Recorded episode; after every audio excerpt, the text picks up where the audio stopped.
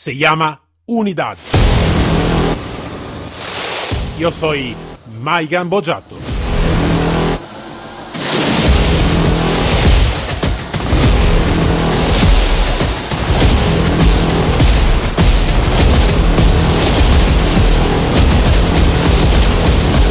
Unidad K9.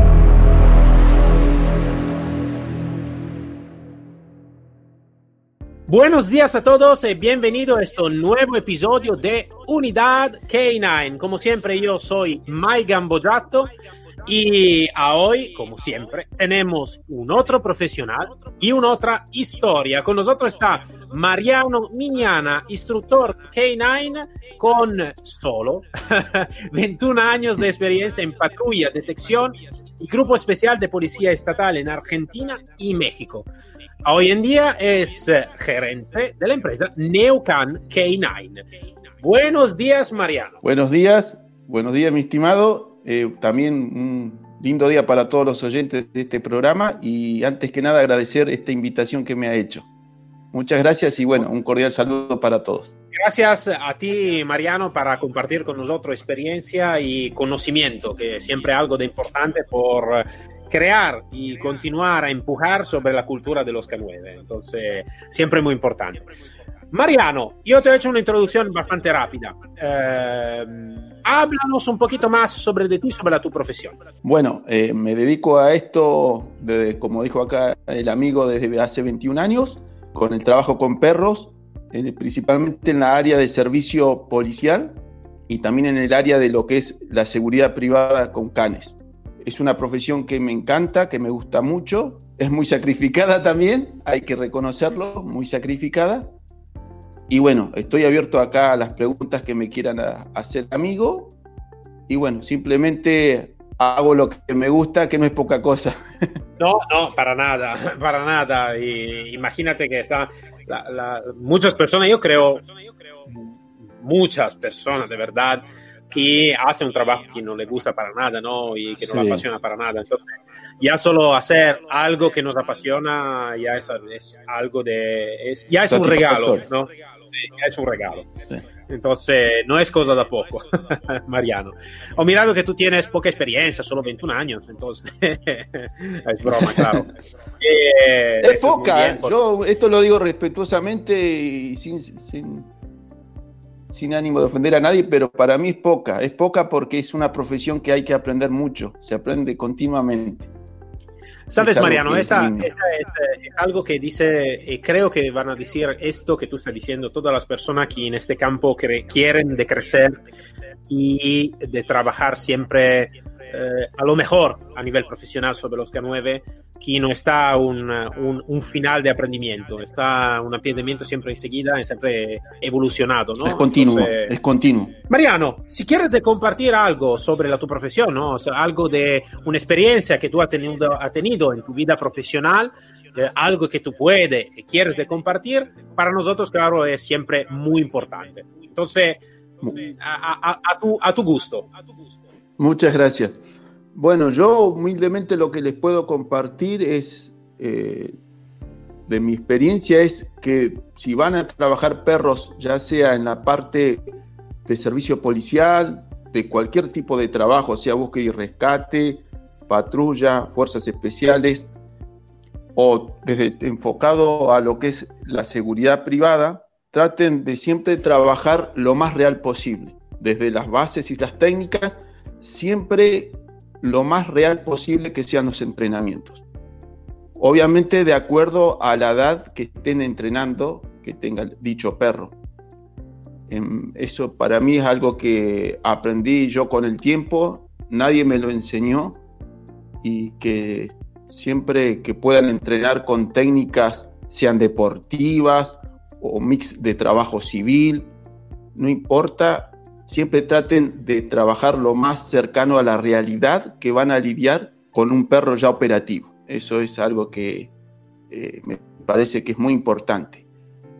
Eh, pueden entrenar sin estar enfocados a, lo que van a enfrentar después, pero eso les va a acarrear muchos problemas cuando tengan intervenciones reales, donde pueden llegar o a perder el perro o puede estar el perro terminar herido, o ustedes con su compañero, con su pareja de trabajo, también pueden terminar heridos o hasta fallecidos. Para minimizar esos riesgos, siempre sugiero o aconsejo humildemente que puedan entrenar desde las bases y las técnicas lo más cercano a la realidad. Sin obviamente quebrar al perro. Aclaro. Seguro que sí, sí, es algo que, que comparto, comparto porque eh, trabajar a nivel más operativo necesita que estar lo más cercano ¿no? a la operatividad misma, a la realidad de lo que, se está ocurriendo. en, tu, en tu carrera ha sido una...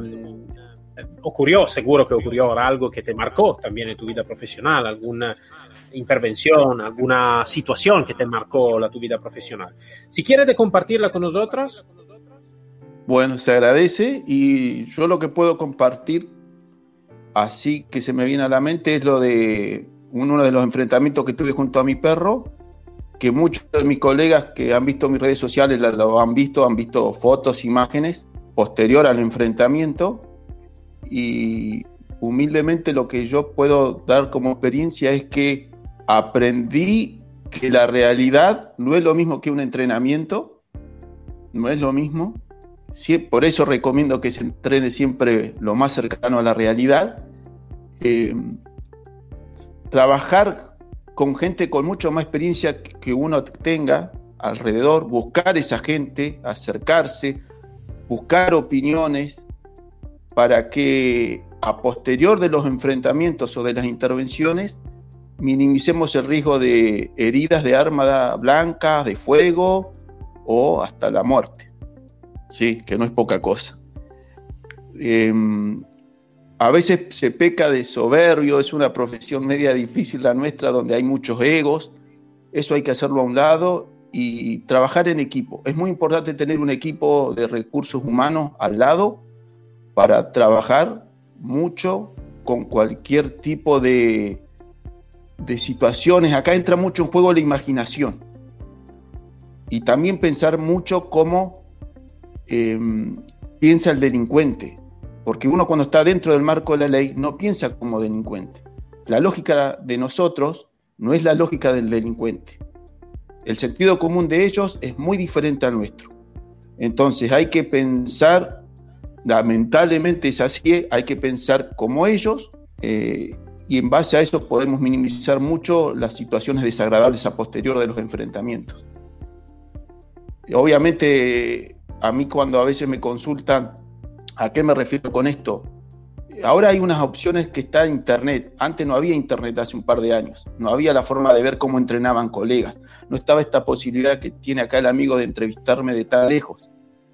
Entonces, aprovechar ese contacto a nivel global para nutrirse de información, de experiencia, de conocimiento y, y entrenar duro. Eso es algo que también es muy importante porque nosotros acá en nuestro país, en Argentina, decimos, podemos hablar muy bonito, pero esto que hablamos tan bonito, eh, tenemos que también eh, volcarlo al trabajo duro y diario, porque acá hay que entrenar de noche, con cualquier tipo de, de clima, con mucha, poca, baja visibilidad, nula visibilidad. Y si ustedes dicen, bueno, pero a mí de qué me sirve si yo trabajo de día únicamente, yo siempre humildemente aconsejo a mis colegas, siempre entrenen más de lo que luego va a lidiar el perro junto a ustedes. O va a enfrentar, van a enfrentar en, binomio o en trinomio o como sea el equipo. Entonces, siempre entrenen más y trabajen mucho más duro de lo que luego van a tener que realizar en las intervenciones reales. Eso es muy importante. Yo creo que en todas las profesiones, más que todo en la profesión policial, eh, más que todo también en los K9. Yo creo que se necesita preparar, necesitamos que prepararnos a lo mejor que puede ocurrir para vivir lo mejor, ¿no? Entonces, como decía, si al final no, no me sirve, va mejor. Pero se sirve, sí que estoy listo, estoy preparado para, para, para tener frente, ¿no? A, este, a esta situación. Yo estoy totalmente de acuerdo también cuando tú dices, ¿no? Un poli o lo que sea necesita que pensar como un, cioè, perdona, necesita que ser un poli y pensar como una... sí, delincuente. Sí, acá se, usa varios sinónimos. Sí, delincuente. Esto. Ladrón, ladrón, lo que sea. Ladrón, ladrón, vale. Entonces, eh, sí, que, sí que es claro. Pero, ¿sabes, Mariano? Que también hablando contigo me está, eh, me está poniendo en, en, mente una cosa que, que, creo que es bastante curioso, ¿no? Que una unidad K9, ¿no? Donde se habla de binomio, yo a veces digo, casi puede ser un ser simbiótico, ¿no? El ser humano y el canes, ¿no? Es curioso que, eh, como tú has dicho, está mucho ego, ¿no? En lo que, como de lo de ser humano. Y es curioso porque es una profesión donde se necesita que colaborar realmente, eh, no un ser, un ser humano y un perro y un perro y un hombre o una mujer, necesita que colaborar en una manera muy estricta. Entonces es curioso pensar que muchos um, tengan un ego así grande y la mi pregunta es, ¿cómo puede una persona, un ser viviente, un ser humano, tener todo esto ego y tener una unidad eficiente? ¿No? No sé si mm, es un razonamiento que esto... es como decir, si yo tengo todo esto ego, ¿no? Eh, ¿Cómo puedo colaborar de manera eficiente con un otro ser viviente? Creo que está una, una, una dificultad, ¿no? De, de el ¿Ser viviente sería el perro o otro humano? Sí, no, ser viviente es como decir ser humano y el perro, ¿no? ¿Cómo puedo colaborar con, con, un perro si tengo este ego así fuerte, ¿no? En alguna manera. muy, va, a ser, va a ser muy difícil. Esto, esto, esto. Va a ser muy difícil porque va a ser muy difícil porque capaz que esto no es lo correctamente correcto lo que yo voy a decir. Eh, nuestra profesión hay mucho ego en, nuestro gremio, nuestro, en nuestro mundo de los adiestradores, seguramente aquí el amigo lo sabe, es un ambiente complicado. Si hay excepciones, y qué bueno que hay excepciones a la regla, donde hay mucha eh, amistad, camaradería, le decimos en Argentina, camaradería entre colegas, se trabaja en equipo, y bueno, eh, del caso contrario, que no haya toda esta camaradería, amistad entre colegas, va a ser muy difícil lograr el resultado, porque eso lo que va a afectar a mediano y hasta largo plazo va a ser a la propia unidad o hasta la propia fuerza de seguridad. O si es una, si es una eh, área privada, hasta la misma empresa va a quedar afectada. Porque esto desencadena, eh, valga la redundancia, una cadena de acontecimientos, de situaciones que empieza la envidia, el recelo, y empezamos a afectar a terceros. Entonces eso es muy delicado, porque si uno trabaja solo individualmente, se afecta a uno mismo. Va a afectar al perro, a su propio perro. Pero si trabajamos dentro de una unidad canina que pertenece a seguridad pública, sea municipal, estatal o federal, va, se va a afectar mucho. Eh, a veces no se nota tanto a simple vista, pero siempre hay un, hay un roce entre mismos integrantes de la unidad y eso va, a afectar a la unidad. La que se afecta eh, de forma completa es la propia unidad. Eh, y no hay buena convivencia de trabajo, no hay camadería y pierde, pierde la institución, pierde la gente que esté a cargo, la operatividad se afectan los buenos resultados. No es sano esto. Que, no es Hay que ser realista, no, no es bueno esto. Y ha pasado, ha pasado lamentablemente, no sé en otros países, pero eh, a mí eh, yo he sabido de casos que es muy difícil.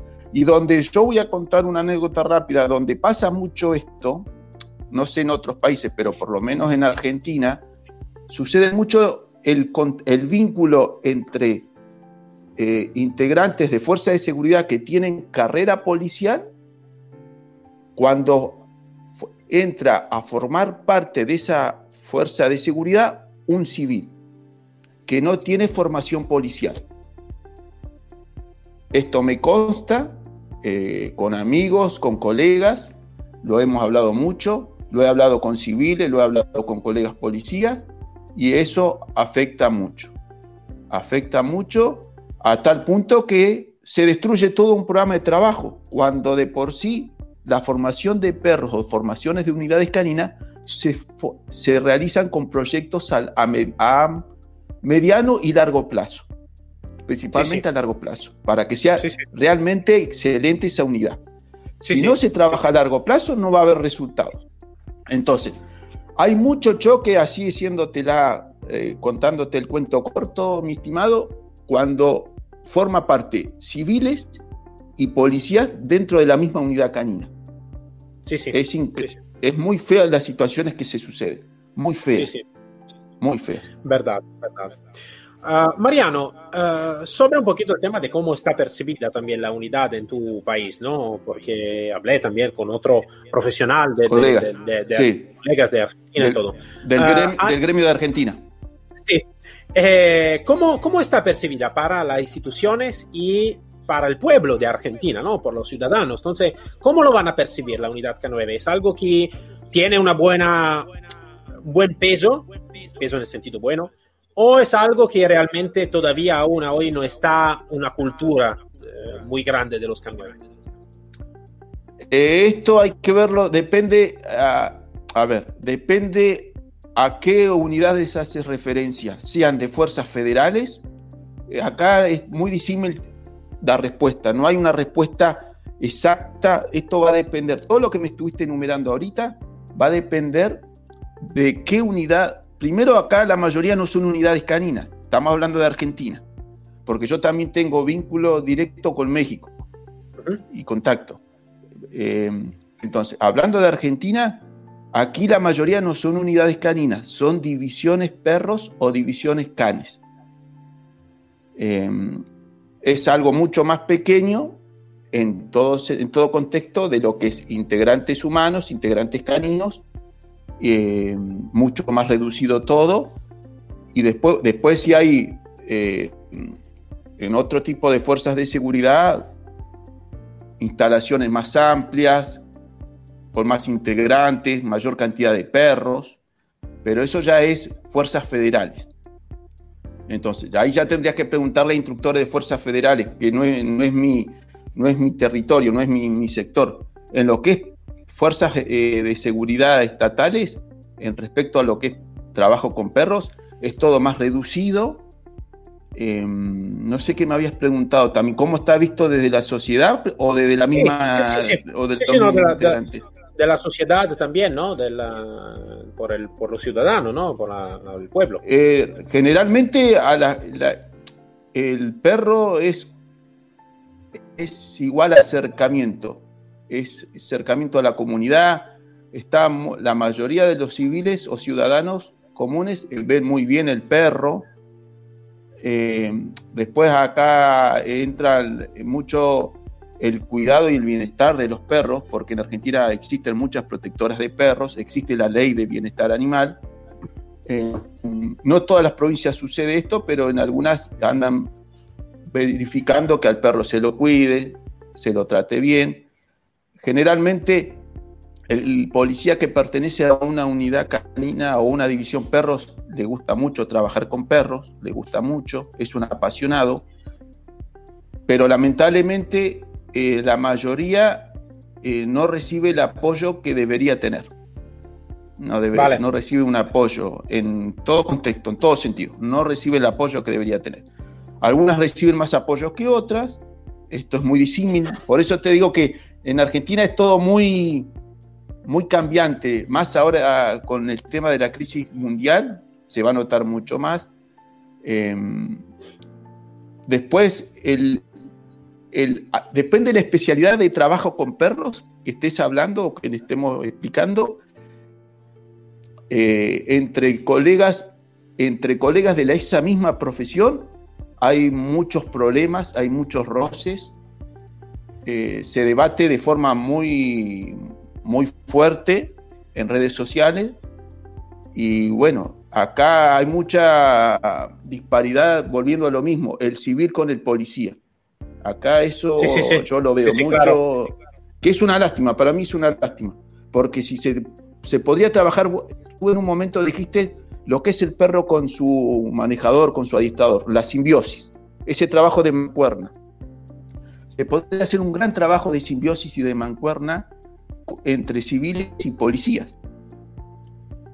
Se, se, ha, se, ha, logrado, en algunos estados de Argentina se ha logrado, en otros no.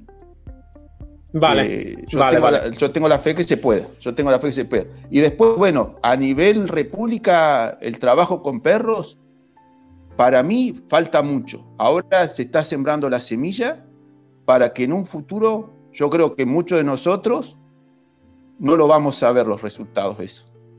Estamos recién empezando. Argentina es muy joven en el trabajo con perros, en comparación eh, hasta con tu propio país. Si nos comparamos con Europa, que tiene más de 100 años de trabajo con perros, no estamos, nosotros estamos muy, muy verdes, decimos. Pero hay gente muy buena, hay recurso humano muy bueno, muy potable. Yo conozco a algunos de ellos y la verdad, mis respetos porque le, le, han logrado mucho con muy poco. Eso también tiene el administrador argentino, que yo valoro mucho. Que el mexicano también lo tiene. Con muy poco recursos, sean económicos, de equipo, logran Pero hace, hace gran, grandes cosas. Sí, sí, eso me lo han dicho. Eh, eso, claro, es una buena, una buena calidad. ¿no? La calidad en realidad se dice en formación de los profesionales, ¿no? Que empieza con lo que tú tienes, ¿no? Eh, a nivel profesional. ¿no? Entonces sí que... Porque empezaron muchos entrenadores, ¿eh? Yo con el tiempo conocí muchos entrenadores a nivel mundial que cuando los conocí personalmente en capacitaciones que ellos brindaron, eh, contaban, por ejemplo, no tenían protecciones ocultas para que los perros muerdan los brazos, lo hacían con periódico. Sí, con papel de periódico. Eso lo he hecho yo también, ¿eh? Sí, yo también. qué, dolor, qué dolor. Pero bueno. Eh, bueno, somos masoquistas los adiestradores. Somos muy masoquistas. cuando, te muerde el perro, que, te muerde bien, ¿no? Tú estás por ahí que dice, hostia, qué dolor, pero bueno, bravo. bravo, eh, dicen, es tan loco esto, sí, la verdad que somos muy masoquistas. Sí, sí, sí. Si, uno no está loco, no puede hacer un adiestrador de perro. menos, de guardia, menos de guardia y protección o perro policía, la verdad que no. Sí, sí, sí, verdad, verdad. Mariano, eh, escucha, un poquito más sobre el perro, ¿no? Eh, una cosa que me gusta porque cada uno tiene la su opinión, la su punto de vista y es, es algo de importante. Em, hoy en día, como tú sabes, ¿no? casi toda la fuerza de policía, la fuerza armada y todo, em, eligen eh, un perro que está el perro de elección casi, ¿no? que es el pastor belga malinois. A veces más que el pastor alemán de trabajo, pero eh, es claro uno de los perros más conocidos hoy, en día. Eh, según la tu opinión, ¿sí que es realmente la mejor opción o para ti estaría mejor de seleccionar también otro perro por otra especialidad? Bueno, dijiste ahorita una palabra que para mí es lo que hay que hacer recalcar mucho. Selección a nivel mundial, si hay algo que antes de enfocarnos o concentrarnos en qué raza para mí, esto lo digo humildemente, es la más apta o la mejor o con la mejor aptitud, me parece que eh, no hay que enfocarse tanto en la raza. Lo que pasa es que cada uno tiene en su corazoncito ese amor a como el amor a primera vista como lo tienen con el club de fútbol, con su equipo de sus amores. Eh, no sé, en tu caso le vas al Napoli, al Florencia, no sé a mí no me gusta el fútbol, pero... Ah, bueno. Soy un italiano raro, lo sé, lo sé. No, no, no, está bien, está bien. Aquí no creas que a todos nos gusta también. No. Eh, entonces, cada uno tiene su pasión, su, su favoritismo. Yo más allá de un, obviamente, si a mí me preguntan cuál raza me gusta más, yo tengo mi preferida y hasta tengo un orden cuál me gusta primero y cuál me gusta como segunda opción y hasta tercera. Lo que para mí humildemente habría que enfocarse mucho más es en capacitar al recurso humano en seleccionar cursos de selección de perros para el trabajo que vamos a desempeñar con el perro ya operativo. Selección es algo que falta. Si buscas, no vas a encontrar cursos de selección del perro. Lo único que hay es como ítem, se enumera seminario, curso de adiestramiento, selección del perro policía, eh, técnicas para, eh, bases y técnicas para endurecimiento en el trabajo diario, pero no hay un, un curso enfocado en selección. Teniendo eso, la selección para mí es la base de todo. Ahora, si nos enfocamos en un curso exclusivo de selección, tenemos que saber, por ejemplo, que para mí la edad para seleccionar un perro no es de cachorro, ni a los 45, ni a los 4, ni a los 5 meses. Para mí seleccionar un perro es después de los 7, 8 meses y antes del año. Entonces, pero ¿qué pasaría? Capaz que se movería todo un círculo económico de movimiento de venta de perros que no todos podrían aguantar, por ejemplo, los criadores del perro hasta esa edad. Entonces hay que ver las posibilidades. Pero eh, respondiendo a tu pregunta, yo me enfocaría mucho más en la selección del perro. Sí, sí, sí. Esto queda muy claro. Queda muy, muy claro. Eh, sobre el entrenamiento, um, ¿está algún país que es uh, enfocado en el entrenar perro, lo que se llama el perro duales, ¿no? Que hacen más que una sí, doble propósito. Sí, doble propósito. Y, algún país que esto no le gusta muchísimo, ¿no? Entonces le gusta más entrenar el perro single, un solo propósito. Para ti. Pero eso, mm, eso pasa en todos los países. ¿eh? tu opinión sobre este? Si mm, para ti es mejor duales, uh, depende, o es mejor uno que hace una especialidad sola. ¿Qué piensas sobre este? Lo que le acomode a cada uno. Yo, en lo personal, eh, lo que pasa es que acá hay que ser realista en lo siguiente. Eh, lo que es la realidad de lo que yo quiero a lo que el perro me va a poder dar. El sueño de todo adiestrador sería tener el super perro, el perro que califique excelentemente para detección y que detecte todos los estupefacientes que existan y que además muerda y haga un excelente trabajo con bozal de impacto. Sí, sería el sueño de todos. Ahora, ¿cuál es la realidad? ¿Tengo ese perro? ¿Puedo conseguir ese perro? Y si lo consigo y lo tengo, ¿lo podré manejar y convivir con ese perro? ¿No será capaz demasiado perro para mí? ¿Y me supere el perro y termine yo mordido por mi propio perro? Hay que ver qué, qué puedo tener realmente si me lo da y yo tengo el conocimiento y puedo guiar y manejar correctamente ese perro. Muy bien, utilice, hagámoslo, utilicémoslo. Pero no, no me, yo no, humildemente, en mi opinión personal, yo no me encierro en que eh, o el perro tiene que ser un solo propósito o doble propósito. Sí creo que un perro, en general la mayoría, puede calificar mejor para detección o para el trabajo de mordida, para que se entienda. O, para, o mejor para mordida y no tanto para detección. El perro regularmente, lo que yo tengo de conocimiento y de experiencia con perro doble propósito, siempre eh, califican mejor en una de las dos especialidades no he encontrado uno todavía que tenga el equilibrio. En Argentina igual todavía no se usa el perro doble propósito. Hay algún adiestrador que lo utiliza, pero la mayoría eh, de lo que yo he visto, o el perro es estrictamente un perro de antidisturbio o estrictamente un perro de detección de estupefacientes. No existe yo eh, un perro que eh, sea el doble o el dual o el dual propósito. Son muy pocos, muy pocos. Es interesante tu punto de vista, Mariano, por una cosa, uh, aparte de tu pensamiento, pero lo que me gusta es que tú te estás poniendo muchas preguntas, ¿no? Uh, sí. Entonces, yo creo que mm, muchas veces la, la, la, la posibilidad perdón. de volver... Dime. Per perdón, perdón, hay algo que me olvidé de, de, de, perdón porque si no se me va a ir esto. Sí, Estamos sí, hablando vale, de la Sí, sí, nos enfocamos mucho. Me hiciste una pregunta de qué raza es la mejor y, y, yo te hice hincapié en la selección del perro.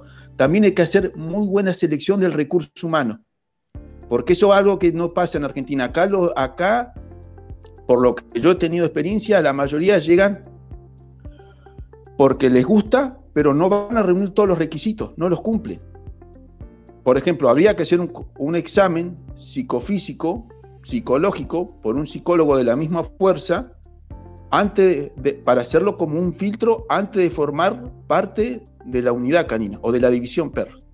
Es muy importante la selección, hay que hacer el filtro, porque si no después todo lo que construimos se puede derrumbar y se puede llegar a pagar un precio tan caro que hacen desaparecer la división perro o esa unidad canina. Lo que tú estás diciendo es curioso, por eso estaba, claro, los oyentes no pueden mirarnos porque no estamos solo en audio. Eh, estaba, tenemos sonrisa porque realmente el trabajo que estamos haciendo nosotros, donde hemos eh, cambiado el enfoque, donde en realidad nuestro enfoque no es mucho en la técnica de entrenamiento, más es sobre los comportamientos funcionales y disfuncionales del guía. Eh, consciente o inconsciente, porque muchas veces el comportamiento eh, no es el comportamiento que va a crear problemas, el comportamiento consciente, es el comportamiento inconsciente, lo que uno va a poner en acto, más no tiene conocimiento y un impulso, un impulso, porque los policías recordemos que están en, presión continua. Esto, eh, eh, acá en Argentina, para tener un poco más de sueldo de nómina todos los meses, la mayoría de los policías hacen adicionales. Sí, sí. Por eso la realidad, a ver, la realidad de policía eh, es muy dispara a nivel mundial. Todos soñamos de ser una unidad canina como en Estados Unidos o como en Bélgica, pero en Argentina no dejamos de ser un país latinoamericano. Entonces, eh, tenemos muchas falencias, le echamos muchas ganas, nos gusta, pero a veces con las ganas no alcanza. Claro, eh, claro. Hay algo que yo aprendí, por ejemplo, y esto muchos pueden estar de acuerdo o no, el que no está de acuerdo, más que respetable. Para aprender hay que tarde o temprano invertir y pagar. Hay que pagar para aprender. Yo pagué para aprender. Me costó mucho. Bueno, todavía por lo menos eh, me ha pasado de que si no se puede pagar, mejor, bienvenido sea. No, no es así. O también donación de perros. Los perros no se tienen que comprar, se tienen que dar, regalar. No es así. Lo bueno cuesta. Sí, sí. Sí, sí, estoy de acuerdo al final en todos los... También, también del punto de vista de quien va a disfrutar ¿no? del, servicio, del conocimiento, es que muchas veces el, cerebro humano es que si no pago, no lo valoro, ¿no? Muchas veces. Entonces, si no lo voy a pagar es como si no lo voy a valorar por el valor que realmente tiene. Entonces creo que ese doble, doble lado sí que es importante.